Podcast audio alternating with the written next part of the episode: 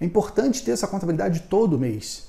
De uma maneira ideal, você deveria ser o primeiro cliente de fechamento contábil da sua empresa.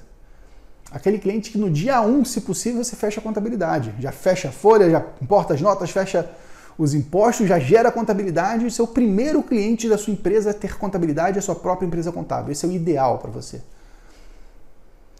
Para que você possa tomar decisões. E aí, decisões olhando tanto para o caixa, olhando para o que entrou, para o que saiu, para o que sobrou, quanto para o regime de competência, né? Porque você gerou de resultado, que você gerou de gasto, que você gerou de receitas, a sua posição patrimonial.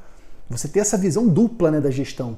E vocês, contadores, sabem muito bem disso, cara. Você tem que ter essa visão do caixa, que é muito importante. Às vezes nós temos inadimplência, então a nossa empresa está dando lucro, mas o, a disponibilidade é menor, porque temos uma inadimplência. Então você tem que saber do caixa. Às vezes você está lá com, o teu gasto, mas tem a opção de gastos que você não desembolsa agora, férias, décimo terceiro, depreciação que você não desembolsa, não desembolsa nunca. Então assim, você tem que ter essa visão do regime de caixa e do regime de competência. E isso é muito importante para você se fortalecer como empresário e até mesmo, como eu te disse, para você se fortalecer para ajudar seus clientes. Porque se você não faz uma gestão boa dentro de casa, como é que você quer ajudar teu cliente a fazer uma gestão na, na casa dele? Se você não tem controle financeiro da sua empresa, como é que você quer terceirizar o financeiro do seu cliente, fazer BPO financeiro?